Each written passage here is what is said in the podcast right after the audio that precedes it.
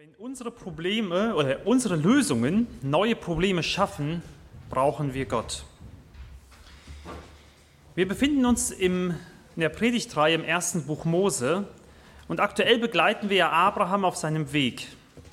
Letzten Sonntag hörten wir über seinen Glauben und seine Zweifel von Gottes Zusagen und einer großartigen Verheißung. Abraham sollte unzählbar viele Nachkommen haben und ein großes Land besitzen. Und das, obwohl er nicht einmal ein Kind hatte und beide schon sehr alt waren. Und heute wollen wir sehen, wie sich das Leben von Abraham und Sarah weiterentwickelt. Wir sind heute im ersten Buch Mose im Kapitel 16 angelangt und ich würde gerne mit euch gemeinsam den Predigtext lesen. 1. Mose, Kapitel 16. Und Sarai, Abrahams Frau, gebar ihm keine Kinder, aber sie hatte eine ägyptische Magd, die hieß Hagar. Und Sarai sprach zum Abraham, sieh doch, der Herr hat mich verschlossen, dass ich keine Kinder gebären kann. Geh doch ein zu meiner Magd, vielleicht werde ich durch sie Nachkommen empfangen. Und Abraham hörte auf die Stimme Sarais, da nahm Sarai, Abrahams Frau, ihre ägyptische Magd Hagar, nachdem Abraham zehn Jahre lang im Land Kanaan gewohnt hatte, und gab sie Abraham, ihrem Mann, zur Frau. Und er ging ein zu Hagar und sie wurde schwanger. Als sie nun sah, dass sie schwanger war, wurde ihre Herrin verächtlich in ihren Augen. Da sprach Sarai zu Abraham, das Unrecht, das mir zugefügt wird, treffe dich, ich habe dir meine Magd in den Schoß gegeben, da sie nun aber sieht, dass sie schwanger ist, bin ich verächtlich in ihren Augen. Der Herr sei Richter zwischen mir und dir. Abraham aber sprach zu Sarai, sieh, deine Magd ist in deiner Hand, tue mit ihr was Gutes in deinen Augen. Da nun Sarah sie demütigte, floh sie von ihr. Aber der Engel des Herrn fand sie bei einem Wasserbrunnen in der Wüste, beim Brunnen auf dem Weg nach Schur. Er sprach zu ihr, Hagar, du Magd der Sarai, wo kommst du her und wo willst du hin? Sie sprach, ich bin von meiner Herrin Sarai geflohen. Und der Engel des Herrn sprach zu ihr, kehre wieder zurück zu deiner Herrin und demütige dich unter ihre Hand. Der Engel des Herrn sprach zu ihr, siehe, ich will deinen, deinen Samen so mehren, dass er vor großer Menge unzählbar sein soll. Weiter sprach der Engel des Herrn zu ihr, siehe, du bist schwanger und du wirst einen Sohn gebären, dem sollst du den Namen Ismael geben, weil der Herr dein Jammern erhört hat. Er wird ein wilder Mensch sein, seine Hand gegen jedermanns und jedermanns Hand gegen ihn, und er wird allen seinen Brüdern trotzig gegenüberstehen. Und sie nannte den Namen des Herrn, der mit ihr redete, Du bist der Gott, der mich sieht, indem sie sprach, habe ich hier nicht dem nachgesehen, der mich sieht? Darum nannte sie den Brunnen einen Brunnen des Lebendigen, der mich sieht. Siehe, er ist zwischen Kadesh und Baret. Und Hagar gebar Abraham einen Sohn, und Abraham gab seinem Sohn, den die Hagar ihm geboren hatte, den Namen Ismael. Und Abraham war 86 Jahre alt, als Hagar ihm, dem Ismael, gebar. Ich bete noch kurz. Vater, wir möchten heute, wenn wir in dein Wort schauen, deine Herrlichkeit sehen. Deine Herrlichkeit, die du durch deinen Sohn Jesus Christus, durch das herrliche Evangelium in dein Wort gelegt hast. Öffne unsere Augen und unsere Herzen und unsere Ohren für dein heiliges und so herrliches Wort, was du uns schenkst. Amen. Ja, Gottes Verheißung stand fest. Doch Abraham und Sarah, die wackelten. Diese Diskrepanz, über die Eduard letzten Sonntag schon gepredigt hatte, zwischen Gottes Zusage und unserer erlebten Realität, waren scheinbar unendlich groß. Und diese Momente, wo wir Gottes Zusagen haben, aber es so ganz, ganz anders erleben, die offenbaren zwei grundlegende Möglichkeiten. Entweder einen übermenschlichen Glaubensmut, den Gott schenkt, und Menschen gehen im Glauben voran, oder aber unsere menschlichen Kurzschlussreaktionen. Und so begann hier eine Kettenreaktion menschlicher Bemühungen und Versagen, Lösungen, die Probleme schafften und nicht beseitigten. Und diese Predigt wird eigentlich zwei große Teile haben. Den ersten Teil, wo wir das menschliche Handeln sehen, und den zweiten Teil, wo wir das göttliche Handeln sehen. Und wir fangen mit dem ersten Teil an, das Problem. Schaut gerne nochmal in die Bibel. Und Sarai, Abrams Frau, gebar ihm keine Kinder. Diesen ersten Halbsatz sind wir vielleicht geneigt, schnell zu überlesen. Er ist kurz, doch in diesen wenigen Worten steckt das geballte Leid einer alten Frau. Ja, Sarah hat sich gut gehalten. Sie war schön und mit Sicherheit eine würdige Frau, vom Abraham, dem Nomadenfürsten.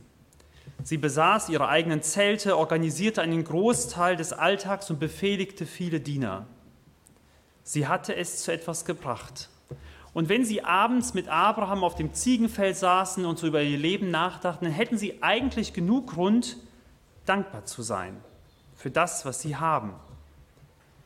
Doch es war nicht so. Mehrmals schon grübelten sie darüber nach, wann Gott endlich diese Verheißung und ihr Versprechen, sein Versprechen einlösen würde. Er hatte ihnen versprochen, Nachkommen zu schenken. So viele, dass sie unzählbar sein sollten und sie hatten noch nicht mal einen einzigen Sohn. Zehn Jahre lebten sie schon in Kanaan. Zehn Jahre, in denen sich nichts tat. Zehn Jahre, in denen sie geduldig mal mehr und mal weniger geduldig auf diese Verheißung warteten. Und wir lasen ja im letzten Kapitel, wie Gott sich immer wieder neu Abraham offenbarte, bestätigte, dass er auf dem Weg mit ihm ist und dass er ihm einfach vertrauen durfte. Aber es tat sich nichts. Und Sarah war diesem, zu diesem Zeitpunkt so ungefähr 75 oder 76 Jahre alt. Sie merkte, wie die Zeit gegen sie arbeitete und es rein biologisch nicht mehr möglich war, schwanger zu werden. Und jetzt bekam sie es mit der Angst zu tun. Ihr Wert bestand doch darin, ihrem Mann diesen Sohn zu schenken. Sollte an ihr der göttliche Plan scheitern? Kinderlos zu sein, das kann eine sehr große Bürde sein. Doch zur damaligen Zeit war Kinderlosigkeit nicht nur eine Bürde, sondern es kam einem Fluch gleich. Nämlich die Menschen, die keine Kinder hatten, die waren ja vom Aussterben bedroht. Man hat sich sehr stark über Familie, über Nachkommenschaft definiert. Und hier das große Versprechen und Abraham und Sarah, die keine Kinder hatten. Und mit dieser Verzweiflung im Herzen schwirren ihr ganz viele Gedanken durch den Kopf. Welche Möglichkeiten hatte sie, um diese Schande abzuwenden? Wir kennen den Begriff Torschusspanik. Das ist, wenn in einem zum Beispiel Fußballspiel noch so ganz wenige Minuten bleiben, die Mannschaft am Verlieren ist und jetzt eine Panik ausbricht, noch irgendwie diesen Rückstand aufzuholen. Jedes Mittel wird angewandt und sehr selten führt das zum Erfolg. So ein ungelöstes Problem, das kann uns echt durch die Nacht, um die Nacht bringen. Es vereinnahmt unsere Gedanken, es drängt sich immer wieder in den Vordergrund. Und ich weiß nicht, welches ungelöste Problem dir den Schlaf raubt. Ob es deine Arbeitsstelle ist oder deine Krankheit, deine Kinder, deine Ehe, deine Geldsorgen, deine Zukunftsängste. Und wenn du das Gefühl hast, je länger es dauert, umso schlimmer wird es, dann kannst du Sarah wahrscheinlich sehr gut verstehen. Denn irgendwann kommt der Punkt, wo wir glauben, nicht länger warten zu können und selbst etwas in die Hand nehmen müssen. Wir müssen endlich eine Lösung finden. Erst recht, wenn Gott ja eine Lösung zugesagt hat. Und jetzt reift in Sarah ein Plan. Und wir lesen, aber sie hatte eine ägyptische Magd, die hieß Hagar. Und Sarah sprach zum Abraham, sieh doch, der Herr hat mich verschlossen, dass ich keine Kinder gebären kann. Geh doch ein zu meiner Magd, vielleicht werde ich durch sie Nachkommen empfangen. Und Abraham hörte auf die Stimme Sarais. Da nahm Sarai, Abrahams Frau, ihre ägyptische Magd Hagar, nachdem Abraham zehn Jahre lang im Land Kanaan gewohnt hatte, und gab sie Abraham, ihrem Mann, zur Frau. Und er ging ein zu Hagar, und sie wurde schwanger. Ein Gedanke drängte sich Sarah zunehmend auf. Hagar. Hagar war eine ägyptische Magd. Sie war jung und als persönliche Dienerin vielleicht Sarahs rechte Hand gewesen. Wahrscheinlich war Hagar ein Geschenk gewesen vom Pharao, als Abraham aus dem Land gejagt wurde. So zumindest könnten wir es aus dem Kapitel 12 im Vers 16 vermuten. Und mit Hagar eröffneten sich für Sarah plötzlich neue Möglichkeiten. Wenn ihre Magd ein Kind bekommt, und sie ja Leibeigene war, dann konnte sie das Kind ihrer Magd als ihr eigenes Kind sich aneignen. Diese Art von Besitznahme war in der Gegend wahrscheinlich verbreitet oder zumindest legitim, doch mit Sicherheit war es keine von vornherein erwogene Option. Denn Abraham und Sarah lebten ja bereits schon zehn Jahre in Kanaan und hatten immer noch gehofft, dass Sarah selbst ein Kind gebären würde. Doch jetzt war die Option mit Hagar immer präsenter in Sarahs Kopf. Und dann suchte sie das Gespräch mit Abraham. Das war wahrscheinlich nicht routiniert und abgebrüht und ganz klar, wenn ich es nicht kann, dann muss es die Magd jetzt können. Nein, es war möglicherweise aus der Verzweiflung heraus, dass alles bisherige nicht geklappt hat. Und in ihrer Verzweiflung griff sie nach Optionen, die ihr vielleicht gar nicht so recht waren. Abraham wirkt in dieser ganzen Geschichte sehr passiv. Er lässt alles mit sich machen. Hier steht, er gehorchte der Stimme seiner Frau. Und das erinnert so ein bisschen an die Geschichte von Adam und Eva im Garten Eden. Im ersten Moment scheint der Plan sogar aufzugehen, nämlich Hagar wird unverzüglich schwanger. Das Ergebnis folgt so schnell, dass wir fast meinen könnten, ach, wieso Sarah, bist du nicht schon früh auf die Idee gekommen? Hattest du Gottes Wort vielleicht zu ernst genommen?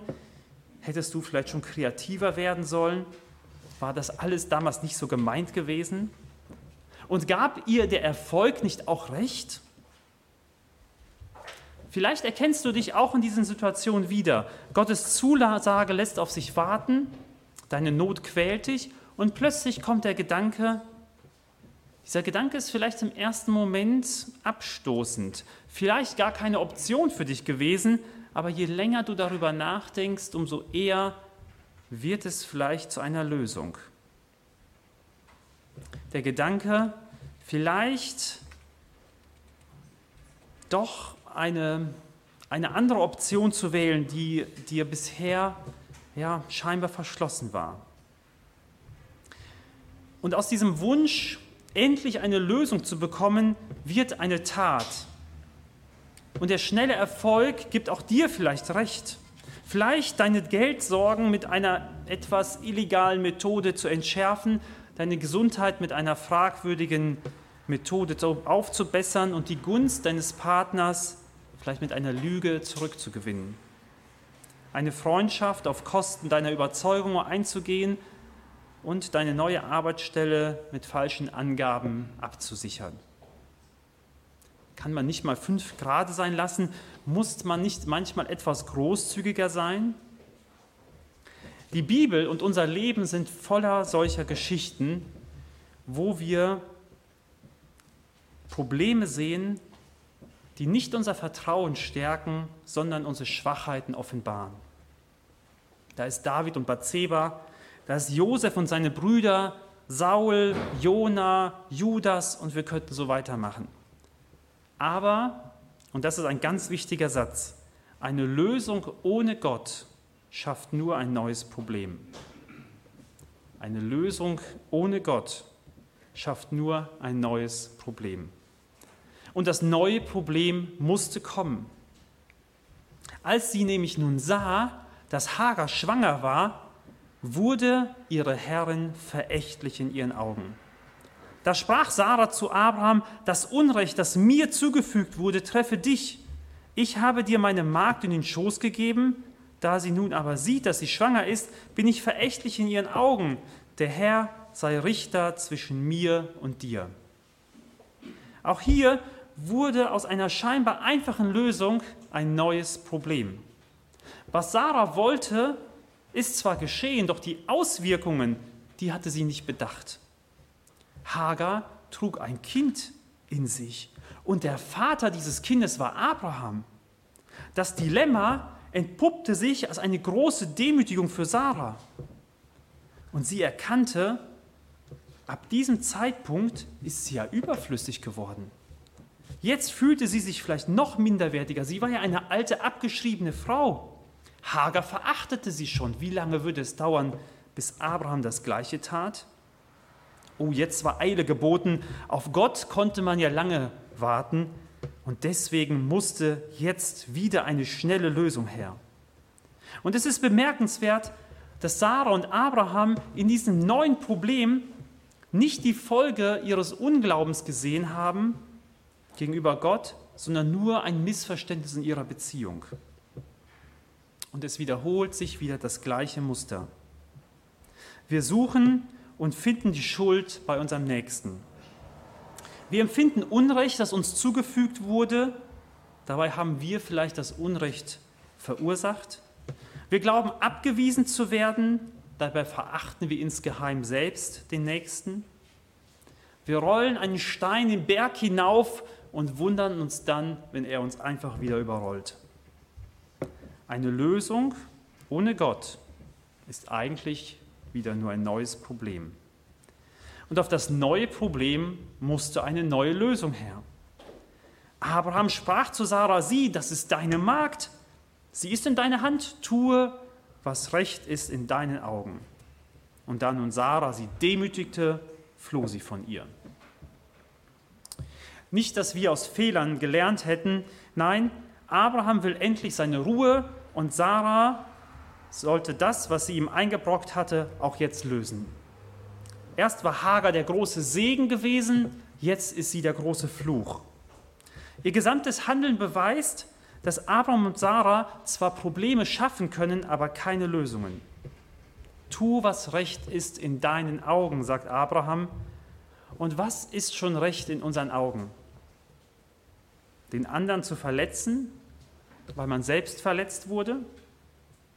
Ist das das, was wir drauf haben?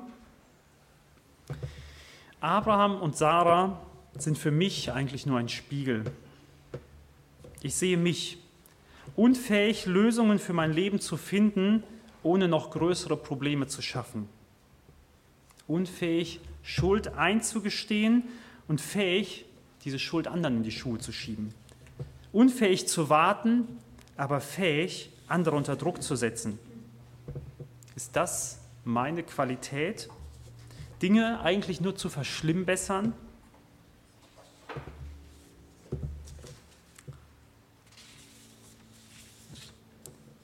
Aus China wird eine Geschichte erzählt. Dort stand eine große Kirschenplantage und ganze Schwärme von Vögeln fielen über diese Plantage her und fraßen diese Kirschen. Und deswegen wurde ein Kopfgeld auf die Vögel ausgesetzt und alle fingen an, diese Vögel abzuschießen und als die Vögel fast ausgerottet waren, sah man das nächste Dilemma. So viele Insekten, die über diese Plantagen herzogen und anfingen, diese ganzen Kirschen zu schädigen. Man behandelte diese ganzen Bäume mit einem Insektizid und leider erwischte man dabei so viele Insekten, dass es auch keine Bienen mehr gab zur Bestäubung der Kirschen. Aber im Land der Billiglöhner ließ man dann ganz viele Arbeiter bestellen, die dann mit Pinseln anfingen, diese Bäume zu bestäuben. Dieses, diese Geschichte zeigt eigentlich so ein bisschen dieses Dilemma unseres Lebens.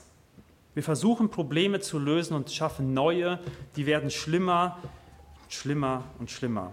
Und ich behaupte mal, wenn Gott nicht in das Leben von Abraham und Sarah eingegriffen hätte, wenn Gott nicht Hagar begegnet wäre, wenn Gott nicht Adam und Eva damals im Garten Eden begegnet wäre, wenn Gott nicht dir und mir begegnet wäre, Wir würden ständig in diesem Kreislauf aus Problemen und schlechten Lösungen weitermachen, bis wir uns gegenseitig als Endlösung alle gegenseitig umbringen würden. Und wenn Gott uns nicht in unserer Verlorenheit und unserer Sünde einfach nur überlassen würde, wir wären hoffnungslos verloren. Ohne dem Eingreifen von Gott gäbe es viele neue Probleme, aber keine echten Lösungen. Und Hagers Flucht aus dieser Situation ist ja eigentlich auch nur ein neues Problem. Aber ich will an dieser Stelle aufhören, über diese menschliche Seite unseres Lebens zu sprechen, die wir so gut kennen. Ich will aufhören, auf das zu schauen, was wir Menschen so angerichtet haben und würde gerne den Blick wenden auf den, auf den wirklichen Problemlöser, auf den Gott, der mich sieht.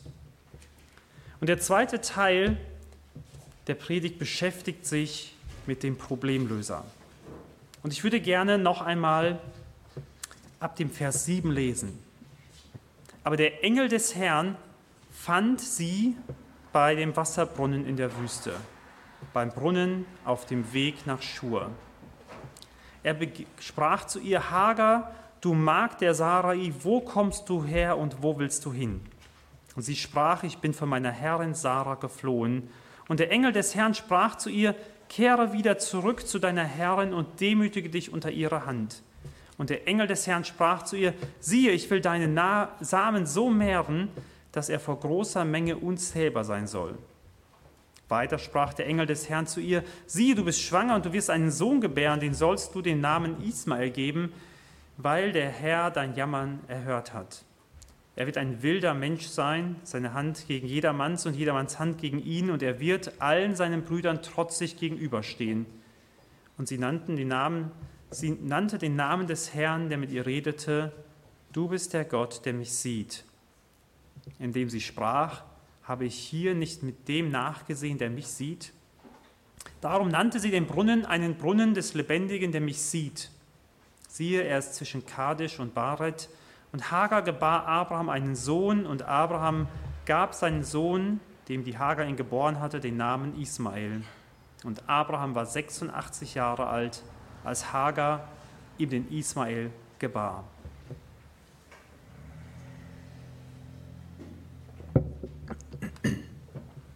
Es ist doch interessant, dass die Bibel uns hier nicht eine Anleitung aufschreibt, wie Abraham und Sarah hätten ihr Problem besser analysieren sollen, eine Lösung vielleicht etwas nachhaltiger und dauerhafter besser wäre und sie sich in der nächsten Situation vielleicht etwas vorbeugender verhalten hätten können. Nein, die Bibel zeigt nicht so sehr die Problemlösung, die wir uns wünschen, sondern den Problemlöser. Was wir sehen sollten, ist nicht einfach nur eine heile Welt, sondern wir sollten den Heiler selber sehen. Was wir nicht sehen sollten, ist ein wunderschönes Gebäude, sondern den Architekten. Und so führt Gott uns durch sein Wort den Blick auf ihn selbst hin. Und ich möchte diese letzten Verse dieses Kapitels unter dem Blick betrachten auf den Problemlöser selbst. Wir wissen, für Spezialaufgaben hat Gott jemanden.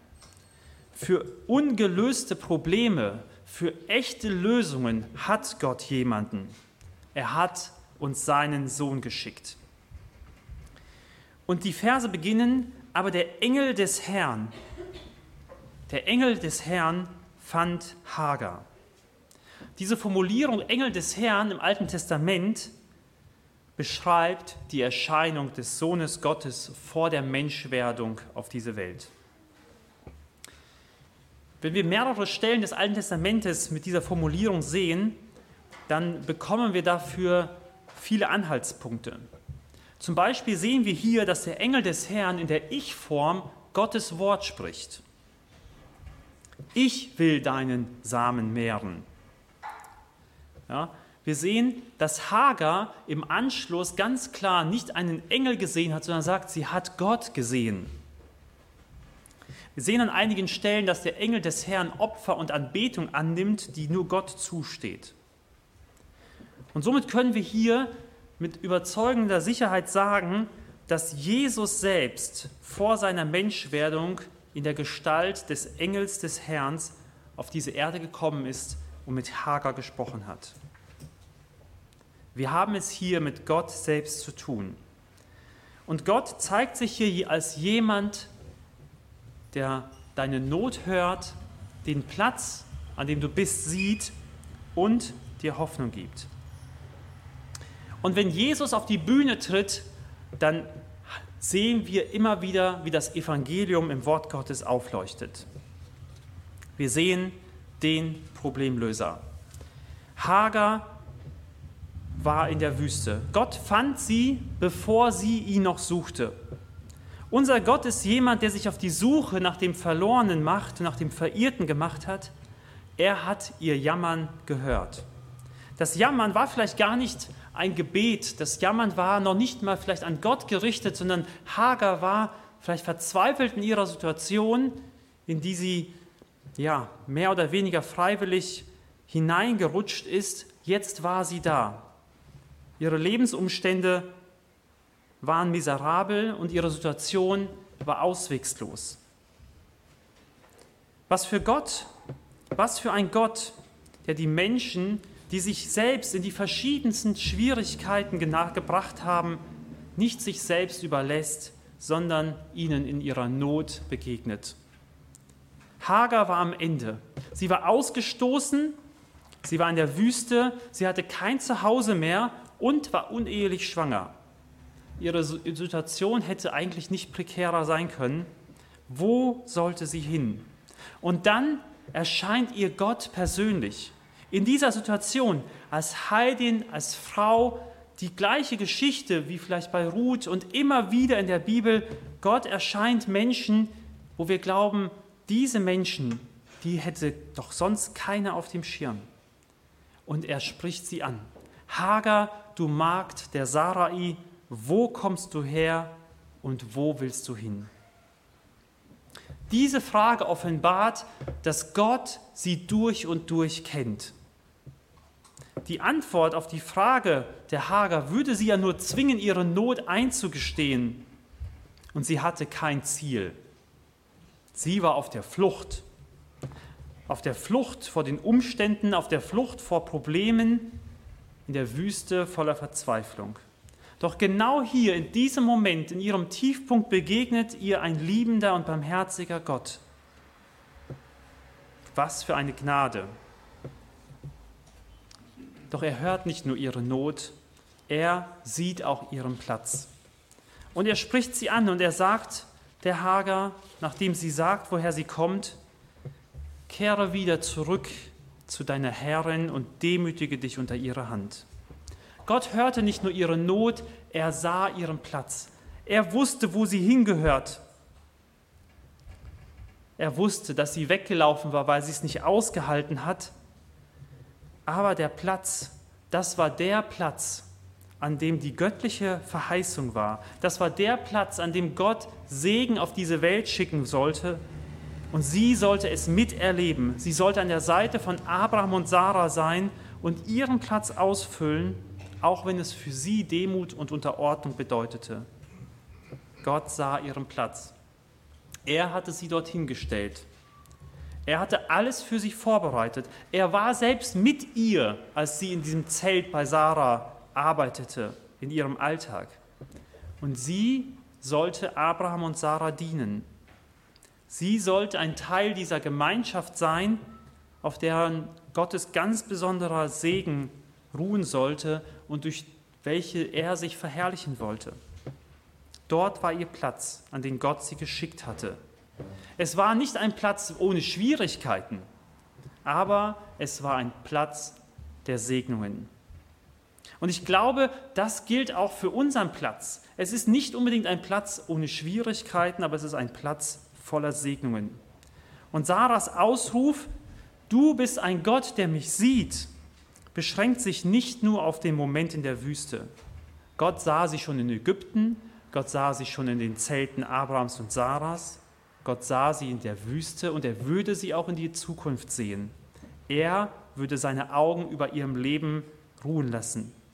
Er würde sie nicht übersehen, sondern sehen, manchmal sogar durchschauen, doch sein Blick würde immer voller Liebe auf ihr ruhen und seine Augen würden sie leiten. Erkennt ihr diese Gnade? Die Gnade, die auch unser Leben ergriffen hat? Dass Gott uns sieht?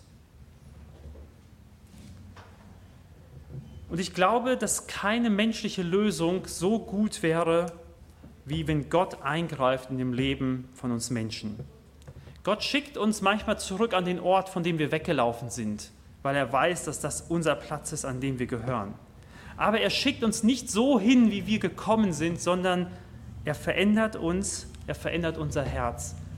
Und hier macht Gott etwas, er spricht der Hagar einen Segen zu und gibt ihr eine echte Hoffnung für ihren Alltag. Eine Hoffnung, die ihr Kraft und Ausdauer gibt, vielleicht auch in schwierigen Zeiten durchzuhalten. Gott verheißt ihr einen Sohn, den nennt er ihren Samen. Sie darf eine Stammesmutter eines großen Volkes werden, denn Gott hat ihr Jammern gehört und sie über die Maßen beschenkt. Dieser Gott, er ist nicht an ihr vorübergegangen, sondern er hat sie gesehen und er verändert Hagers Blick und ihr Leben. Plötzlich sieht sie nicht mehr ihre Not, sondern sie sieht Gott selbst. Du bist ein Gott, der mich sieht. Und das ist für sie ein großer Trost und eine Ermutigung gewesen.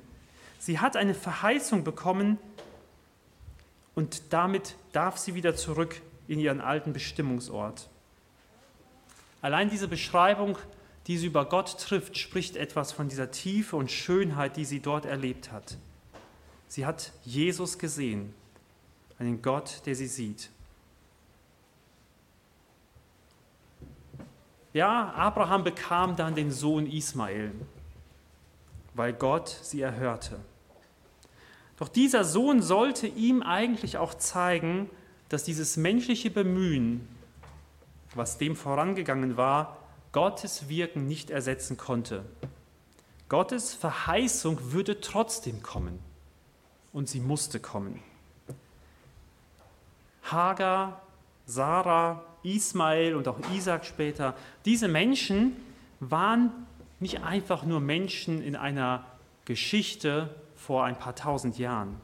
Sie waren zugleich auch ein Bild auf etwas Zukünftiges.